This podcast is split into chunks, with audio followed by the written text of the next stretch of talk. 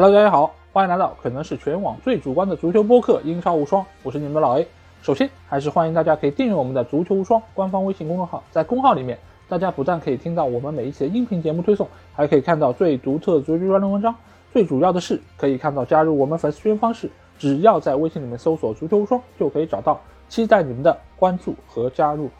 那第十六轮的英超联赛已经落下了帷幕啊！传统的几强队伍在这轮比赛中都获得了比赛胜利，除了阿森纳队之外，剩下几个强队在这轮比赛中都是以一球小胜对方，而且制胜的进球基本上都是依靠的点球啊！所以这轮比赛的一个关键字那就是点球。而在第一个比赛日，一共是被判罚了六个点球，而且这六个点球全部主罚命中啊！这个也是英超有史以来。点球第二多的比赛日啊，而且在第二个比赛日同样也还是有点球在产生啊，所以这轮比赛我可以说点球是帮助各个球队能够取得胜利非常重要的一个因素啊。当然，这本身也说明是这个队伍它实力的一个体现啊。所以我并不认为依靠点球获胜是一件特别丢脸的事情，因为规则就在那边，你可以获得点球，他也可以获得点球。所以点球的存在对于每一个球队其实都是公平的，只要球队能够获得比赛胜利啊，至于是通过点球还是任意球或者是运动战进球，我觉得都不是那么的重要。那接下去我就会来和大家复盘一下英超联赛第十六轮的这些比赛啊，因为周中将会进行下一轮的英超联赛，所以这期节目仍然是按照最佳阵容的一个方式来给大家复盘。那我们先来到的是最佳门将这一块啊，最佳门将这个礼拜其实有非常多的门将都给我们奉献了非常优异的一个表现，包括曼联的德赫亚，包括伯恩利的波普，包括狼队的若泽萨。以及阿斯顿维拉的马丁内斯等等等等几个球员，其实他们都给我们奉献了相当出色的一个表现，而且就是因为他们的存在，他们所在球队才可以收到一个相对不错的一个结果。但是我在权衡了利弊之后，还是决定将这个名额给到曼联的德赫亚，因为纵观这场诺里奇对曼联的比赛，我实在是找不出场上任何其他的球员值得进入这个最佳阵容啊，所以。我要把这个名额给到德赫亚。那其实我们也知道，每当德赫亚当选比赛最佳球员，或者说是。被选入到最佳阵容，就意味着一件事情啊，就是曼联在这场比赛中的表现可以用灾难二字来形容啊。因为在赛前各方都觉得朗尼克入主曼联之后，整个球队给大家一个耳目一新的一个感觉，而且上一场对水晶宫队的这场比赛，尤其是上半场前三十分钟，他所展现出来的整个的一个竞技状态，可以说是和之前所下的那个队伍有非常大的一个区别。但是没有想到这轮对副班长诺里奇的比赛。却又回到了和所下当初非常类似的一个状况，尽管现在所用的阵容、现在所打的一个阵型，其实都和所下当初有非常大的区别，但是。非常相似的一幕又来到了我们的面前，那就是后防线上的一个漏洞，真的是错漏百出啊！因为我们知道朗尼克到了之后，他是非常重用左边路的特莱斯以及右边路的达洛，寄希望于他们的一个进攻能力可以非常有效的帮助球队可以在进攻端有非常好的一个表现，而且这两个球员他们也有非常好的一个起球能力，可以在中前场给到 C 罗非常好的一个头球攻门的机会。但这场比赛我们就看到。很多曼联队的一些防守的问题也是出自于这两个球员啊，因为作为一个助攻能力非常强的边后卫球员，他一个非常大的特点就是他在发挥他进攻优势的一个情况下，他身后的一个空当会极大的被对方的队员所利用啊。而这场比赛可以说，特莱斯在身后的一个空当被对方的啊进攻球员非常好的给抓住了，而且身后内部的这些空当。很多也都被诺里奇的进攻球员所把握住，给曼联的球门施加了相当大的一个威胁啊！但这场比赛问题还不仅在此，因为。曼联不但在后防线上有非常多的问题，而且他们在进攻方面，我们可以看到也不如上一场比赛那么的有针对性，而且也没有创造出像对水晶宫那样那么多的机会。因为我们可以看到曼联这场比赛一个前场压迫显然是不如上场对水晶宫的，而且所有这些球员所表现出来的这么一个竞技状态，可以说是已经有一点点疲态。因为对于朗尼克来说，他的这套打法其实是非常耗费。球员体能的，而且这场比赛我们看到的首发阵容仍然是以 C 罗作为一个首发箭头，所有的球员都是和上一场比赛是一模一样的，所以这些球员他们在体能的一个分配上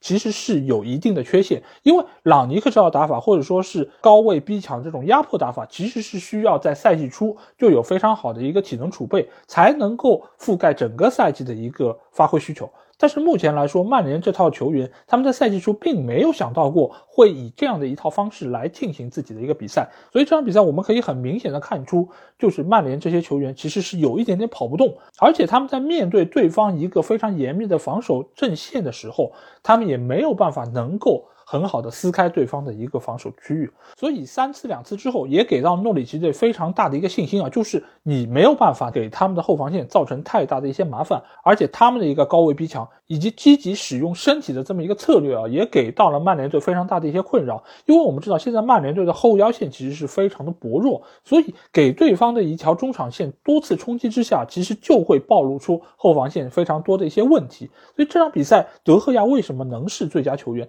就是。因为他在最后时刻多次神勇的扑救，才使得曼联没有失球。当然，曼联的那个进球，我不能说这是个运气，因为这确实是一个点球，而且是 C 罗依靠自己的个人能力所创造出来的。但是，点球这个形式并不是一个常规的进攻套路，尽管它也是你进攻压迫性的一个直接体现。但是，作为一个志在夺冠的队伍，如果每场比赛你的制胜球都是依靠点球才能够。取胜的话，那这个队伍的一个进攻线无疑是出现了非常大的问题啊！而且这场比赛我们也可以看到，前场三条线的球员其实他的表现都是比较一般的，尤其是毕费啊，我觉得非常有可能是因为朗尼克这套打法极大的限制了毕费的一个发挥空间，给他的球权啊，或者说是给他开火的一个可能性是大幅度的在下降，所以。毕费对整个球队的一个贡献，以及给予对方防线的一个威胁，其实是有明显下降的。这样的一个打法，其实相对来说，与其你上毕费，还不如上范德贝克，可能是更加合适一点啊。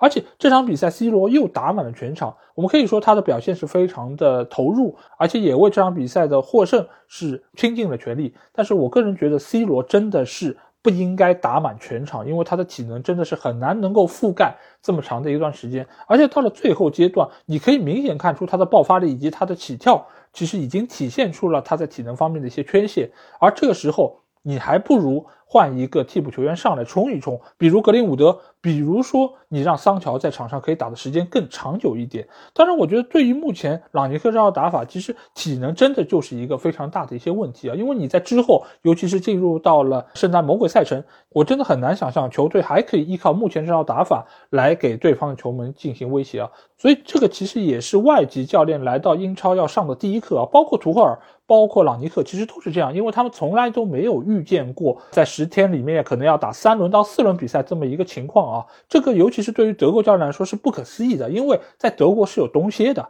而对于英超来说，圣诞节反而是他们比赛最为密集的这个阶段。所以你这套打法是不是能够很有效的分配球员的体能，其实是非常大的一个问题啊。所以这场比赛，我个人觉得曼联能够取胜。真的是一件非常侥幸的事情，打平可能是一个更加合理的结果，甚至于曼联如果在这场比赛中失利，我觉得也一点不意外啊，因为对方真的是在门前创造出了非常多机会，而德赫亚再次证明了他是曼联这个球队不可或缺的一个人物啊。当然，我也不希望。德赫亚在年终的一个曼联队内的最佳球员评选中拿到那个奖杯啊，因为如果真的是这样，只能说明曼联这个赛季又是一个彻彻底底四大皆空的一个失败赛季。好，那接下去我们来到后卫线，后卫我这次是排出了三个后卫球员来到我的最佳阵容。第一个我要谈到的就是切尔西的阿隆索，对的，你没有听错。这个就是在对利兹联的比赛中送出点球的阿隆索，但是我为什么将他选入到最佳阵容啊？因为尽管他在那场比赛中是送给了拉菲尼亚一个点球，但是首先我们可以看到他在防线上的一个积极的拼抢是非常显著。因为我之前听其他有台节目的时候，有人说到，就是最近切尔西的防守似乎是出现了非常大问题，一个非常重要的原因就是齐尔维尔不在，使得左边路全部交给了阿隆索。而阿隆索对于防守的一个效果显然不如他在进攻端这么的有威胁，但是这场比赛我们可以看到，阿隆索其实在攻防两端都给球队做出了非常大的贡献啊，包括下半场其实对方拉菲尼亚有一脚射门是打在了门迪身上，往球门方向在滑行，在这个过程中阿隆索非常积极的补防上去将球解围啊，因为这个球不碰的话是未必能够进球的，但是后点已经有利兹联的。球员包抄上来啊，所以这个补位还是非常的重要。而且这场比赛阿隆索在前场的一个表现可以说是非常的优异，因为他不但是助攻芒特打进了扳平比分的一个进球，而且他在中前场也有非常优异的一个任意球的主罚能力。所以他其实在进攻端是能给到对方防线各种各样维度的一些威胁啊。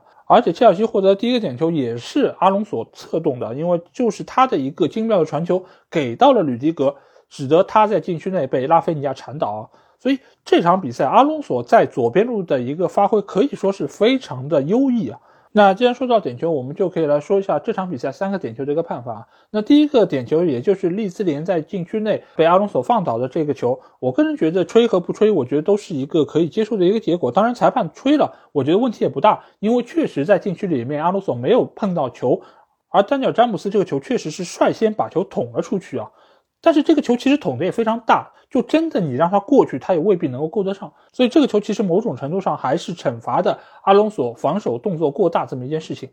但是其实与之对应的就是切尔西获得第一个点球，也就是吕迪格在禁区内被拉菲尼亚铲倒的那一下。其实这两个点球的一个判罚尺度是一样的。因为这两个球都是属于那种可判可不判的一个范畴之内啊，所以你第一个点球吹了，第二个点球也吹，我觉得尺度上是一致的，所以也是一个相对比较可以接受的一个结果。而至于第三个点球，也就是吕迪格在禁区脚上。被对方放倒的这么一个动作，因为从一开始的远景看上去，我个人觉得可能是背后有个小动作，使得吕迪格倒地，甚至于我觉得可能吕迪格有一点点演戏的一个成分啊。但是从慢镜头赛看，我们可以看到他的脚确实是被对方所踢到，所以这个点球我个人觉得也是没有太大的问题。所以最终依靠若尼奥稳稳罚中的两个点球，切尔西最终是三比二获胜，拿到这场比赛胜利啊！但是我个人觉得切尔西最近的一个防守确实是出现了很多的问题啊，尤其是他们在最近三场比赛中是丢了八个球啊，这个其实对于切尔西队来说是非常少见的，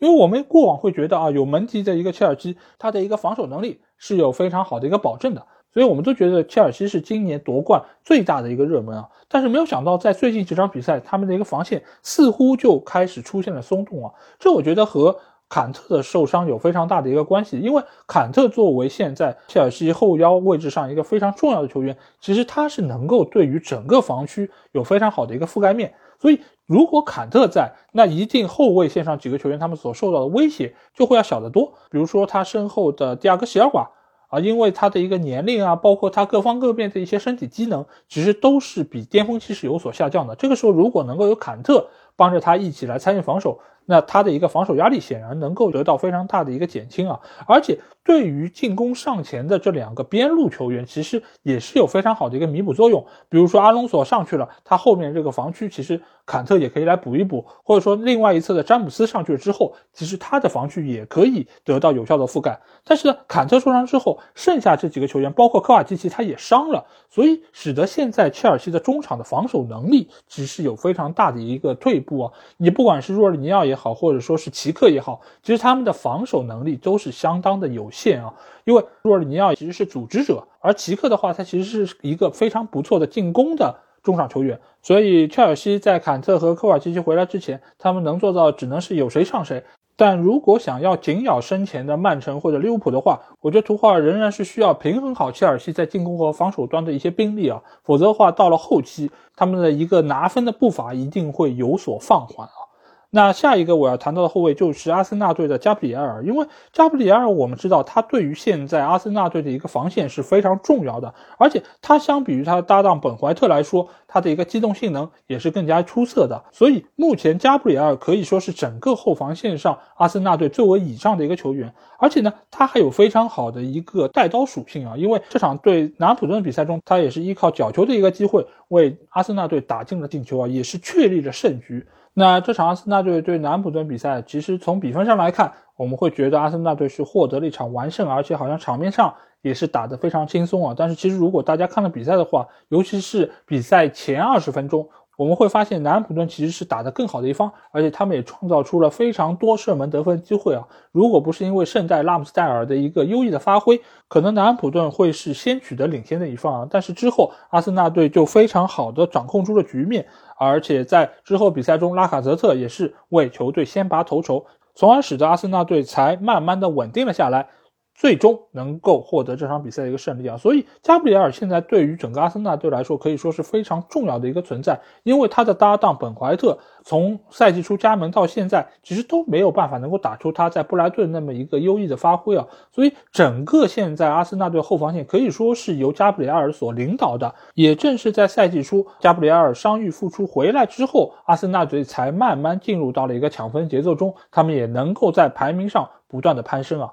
而这场比赛，阿森纳队另外一个表现出色球员也被我选到了最佳中场阵容中的一个球员，那就是他边路的快马萨卡啊。因为萨卡这场比赛，我们可以看到，如果不是他的一个优异的表现，可能。阿森纳队的一个进球还会来得更晚一点，因为第一个助攻拉卡泽特的那个进球其实就来源于萨卡的一个边路突破，而且这个球他传的是非常的到位啊，因为他并没有传给第一点的球员，而是传给了他身后的拉卡泽特，所以是打了整个南安普顿后防线一个措手不及啊。这个球拉卡泽特也非常好的把握住了这个机会啊。而且我们现在也可以看到，萨卡和右边路的福安建阳之间的一个配合也是愈发的默契啊！因为在整个比赛中，其实他们两个人都有非常多的一些小配合，从而可以让整个右边路打得风生水起啊！而且下半场其实萨卡也有一脚射门是打中立柱啊，也是险些为球队取得进球。所以目前的萨卡可以说是迎来了他在俱乐部队里面最好的一个发挥，而且整个现在阿森纳队的一个进攻性也是主打右路啊，所以也给了萨卡非常大的一个发挥的空间。而这场比赛，萨卡也是奉献出了自己非常优异的一个发挥啊。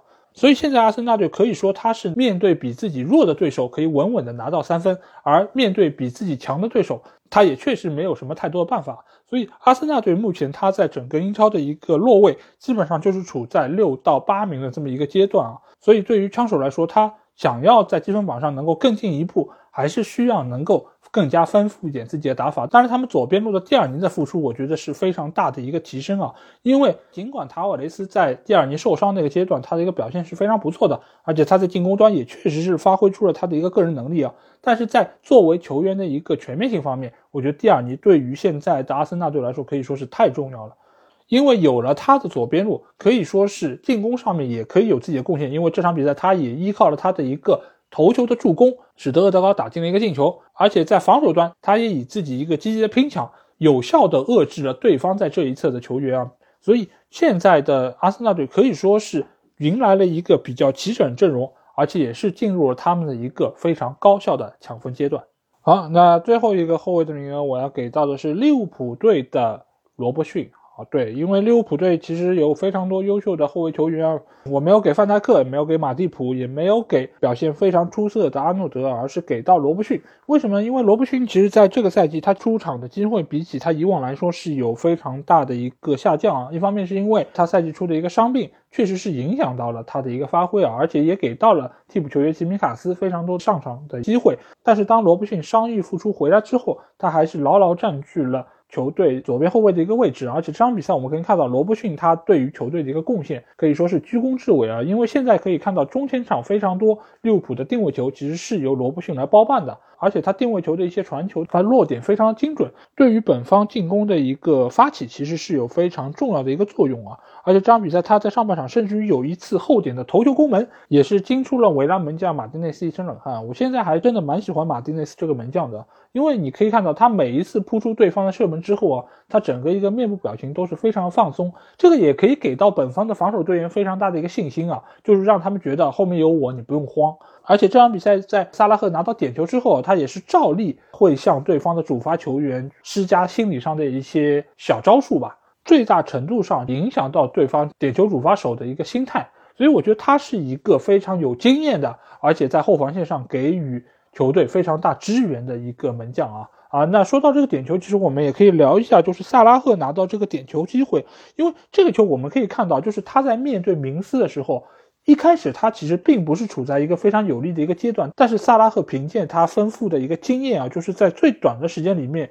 就卡住了明斯的一个位置。所以使得明斯这个球，但凡是碰到球，那一定是对萨拉赫有犯规的。所以这个其实也是显示出现在萨拉赫作为一个世界级球星非常丰富的一个经验啊。所以这个点球我个人觉得也是判罚的没有任何问题，这完全就是萨拉赫个人能力的一个体现啊！而且这个球萨拉赫罚的也是非常的精彩，因为我们可以看到球速非常的快，而且这个球真的就是擦着立柱进的网窝，所以也可见他现在一个进球得分的状态是非常的好，也是这场比赛利物浦队能够拿下对手的一个非常重要的球员。那这场比赛其实对于杰拉德来说，他也是时隔多年之后啊回到安菲尔德，只不过这次他是作为利物浦的一个对手而出现在场上啊。当然，这场比赛我个人觉得维拉其实打的是非常不错，而且杰拉德对于利物浦队各方各面的一些限制，其实也是做的非常到位啊。所以这场比赛维拉已经是尽了他们的全力，想要从利物浦队身上拿到分数。但是可惜在临门一脚方面，他们还是有非常多需要提高的地方啊。因为在下半场，其实利物浦队的后防线是出现了一定程度的失误啊，尤其是阿里松这场比赛其实是有几次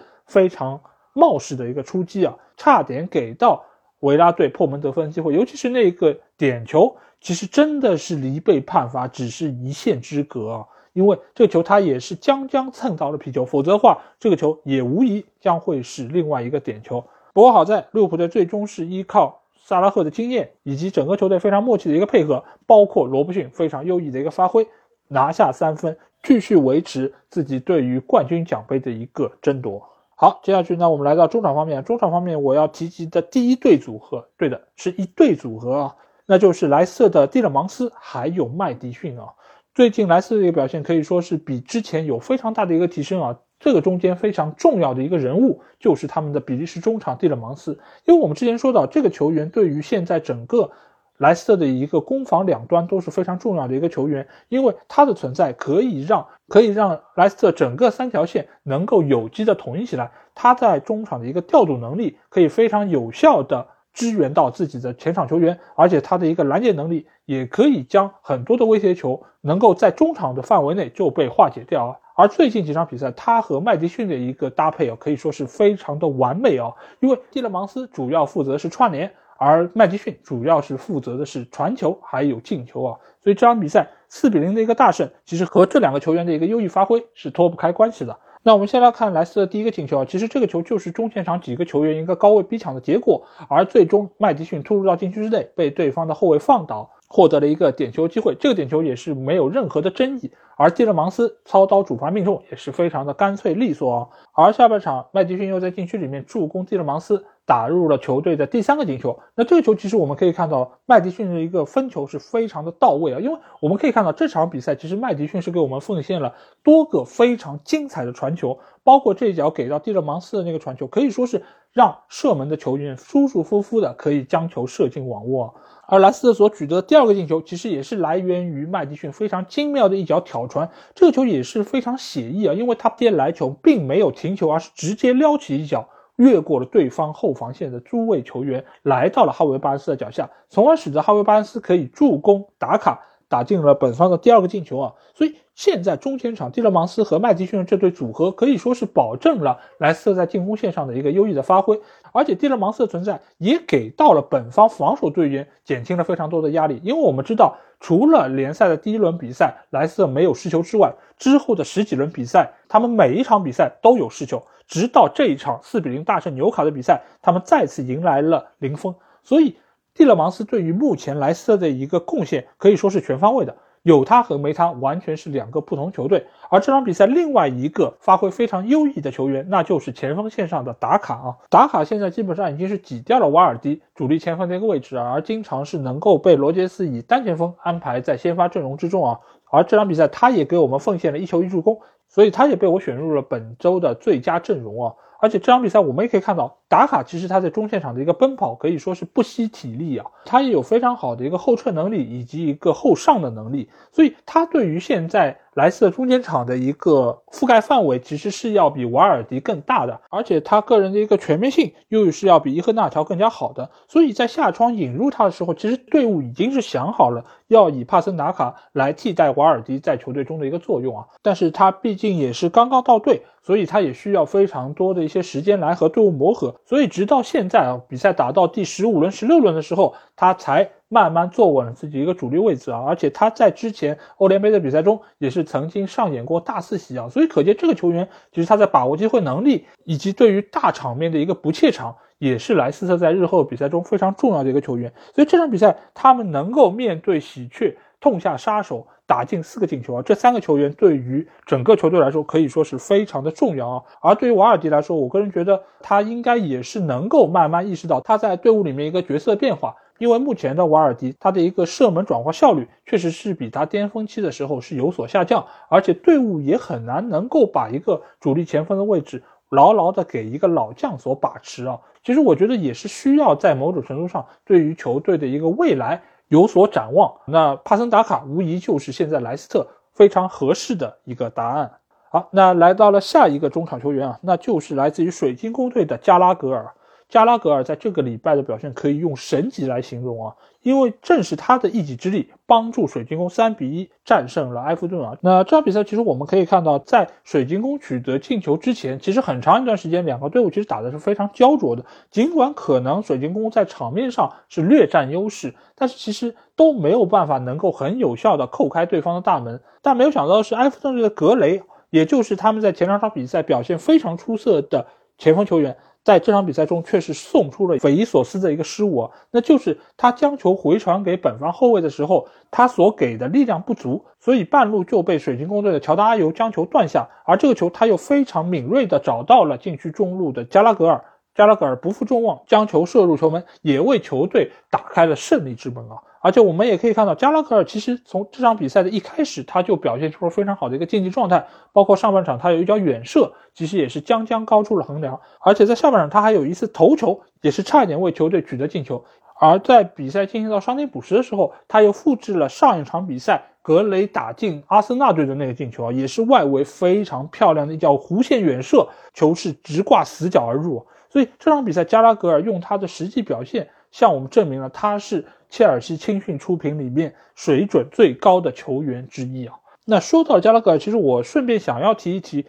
水晶宫这场比赛另外一个表现非常不错的球员啊，那就是一直被我诟病不会进球的乔丹阿尤啊。因为其实有很多朋友一直在问，就乔丹阿尤这个水平这么糟糕，为什么主教练还愿意把他放在主力的一个位置上啊？那其实非常重要的一点，其实就从他助攻加拉格尔这个球可以看出。因为他在中前场真的有非常好的一个搅局能力，仅仅依靠他一个人就可以把对方整个防线给搅乱，从而给到本方的其他进攻球员更好的射门得分的机会啊！所以他其实在整个水晶宫队的一个中前场的作用可以说是无人可以替代。当然，如果他可以为球队取得进球，那真的是锦上添花。但是光就现在这个表现，其实乔丹阿尤已经配得上一个主力的位置啊。而反观埃弗顿队这边，这场比赛可以说是表现的比较的糟糕。除了格雷送出的那脚乌龙助攻之外，其实上内普是送给加拉格尔那个远射的这个机会，其实也是本方失误的一个结果啊。那就是科尔曼在后场的一个传球失误，使得水晶宫队断球成功，从而造就了加拉格尔那一个神级的世界波。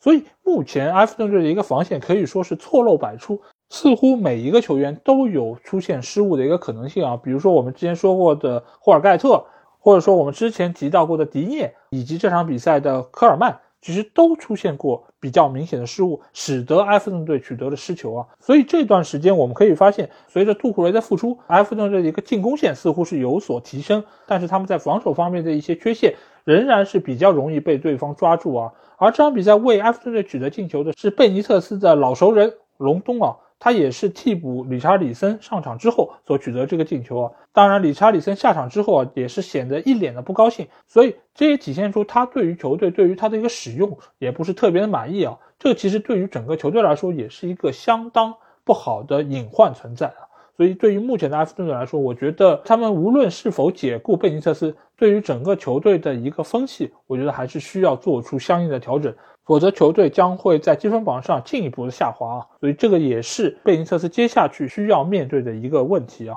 当然，我并不觉得埃弗顿队有可能会将穆里尼奥签回来，因为穆里尼奥一旦来到埃弗顿队的话，我觉得他和理查里森的关系可能会变得更加的不可调和。好，那最后一个中场名额，我要给到的是在这周取得了自己英超联赛第一百球的快乐男孩斯特林啊。因为在这场比赛之前，其实大家都知道啊，斯特林已经在联赛里面取得了九十九个进球。如果这场比赛他能够进球的话，他将会创造属于自己的一个记录啊。所以从比赛一开始，其实曼城队就想要给斯特林创造更多的机会，而且他本身这场比赛在右边路也是打得非常努力，而且他有多次从内部的一个插入之后，对方尽管对于他有比较明显的一些犯规，但是他还是没有倒，他还是每球必争啊，而且他也有非常多次的射门，确实是给狼队的门将若泽萨是构成了非常大的威胁。而最近一段时间，狼队的防守可以说是有非常大程度的一个提升啊，因为。而且这场比赛，他们对于曼城队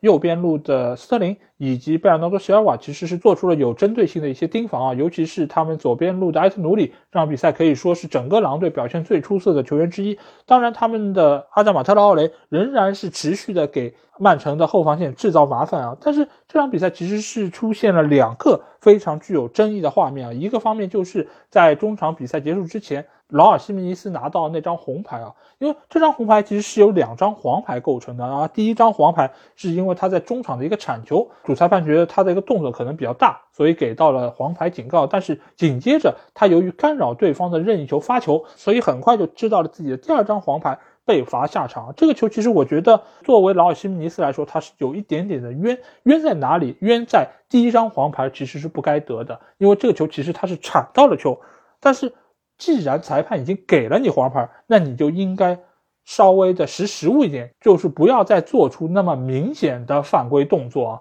所以这张红牌，我个人觉得给的是不冤的。但是第一张黄牌确实是值得商榷。但你既然给了，我觉得你就应该去遵从裁判的一个判罚啊。但是到了下半场，又出现另外一个争议的画面，那就是曼城获得那个点球机会啊。我个人觉得这个球真的不是一个点球。因为你可以说他确实是把手伸出来了，而且确实是碰到了他的手臂。但是这个球，我觉得有两个点是不应该被忽视的。一个点就是这个球是先打到了他的腋下，再弹到的手臂，所以这个球理论上是不应该被判手球的。而另外一方面就是他这个手尽管是抬起，但是他球击中他身体的这个部位。并没有扩大他整个防守的一个防区，你就算是手垂下来，他也是会打到手臂这个位置的。而只要这个球你是在他身体的一个覆盖范围之内，其实就不应该被判罚点球。所以这个点球，我个人觉得是整个这一轮的那么多个点球里面最值得商榷的一个点球。